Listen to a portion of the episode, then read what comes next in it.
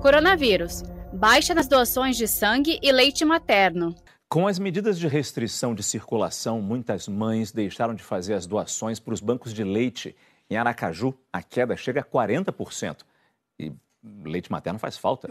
Esse é um problema que tem preocupado muito os profissionais de saúde aqui do Banco de Leite Materno de Sergipe, onde a gente está agora. Esse local é um local independente da maternidade, é aqui que o leite é pasteurizado, é aqui que as mães são recebidas para tirar dúvidas, fazer algum tipo de orientação. Então, esse local aqui não tem nenhum risco de contaminação. O problema aqui é que o estoque está muito baixo, Márcio, apenas com 40% da capacidade total. E funciona assim a coleta. Existe uma rota diária de equipes aqui do Banco Materno que vai de casa em casa, na casa das mães cadastradas, para fazer essa coleta. Só que depois da pandemia, essas mães ficaram assustadas, com medo, e aí as doações caíram muito. É importante dizer, Márcio, que essa coleta segue padrões bem rígidos, rigorosos de higiene. Sempre foi assim, mesmo antes da Covid-19. E é importante lembrar também, Márcio, que poucos mililitros podem sim salvar vidas dos bebês que estão nas UTIs, que é para onde esse leite materno aqui vai, para salvar a vida desses bebês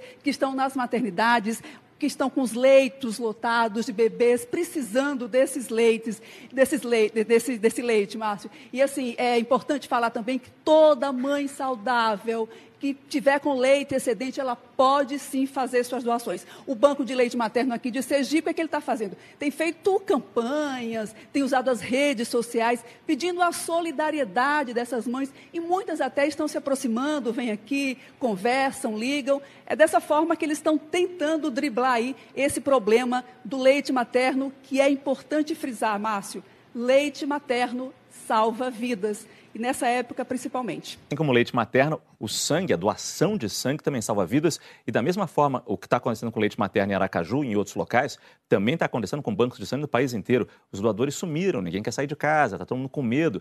Uh, é um tremendo problema que a gente pode gerar com isso também. É um problema, porque nós vamos precisar de sangue, de derivados do sangue, para atender os pacientes mais graves, né?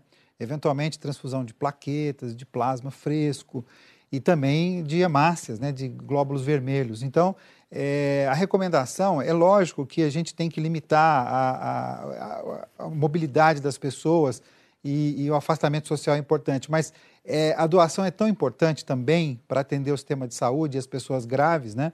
Então, aquelas pessoas que estão saudáveis e que têm já o hábito de doar, é, elas podem seguramente ir até os, os bancos é, de sangue e doar, fora dos horários de pico, nos transportes. Né? Tem Hemocentro forma... marcando horário, você liga Sim. e marca horário. Acho que é só você ligar para o seu Hemocentro da sua cidade, da sua região e procurar Isso. se informar. Tem uma maneira. Exato, vai ser seguido todo o protocolo para ver se aquela pessoa está ok para doar mesmo, né? como sempre é feito. E isso é extremamente importante para as pessoas graves que estão nas UTIs. Saiba mais em g1.com.br barra coronavírus.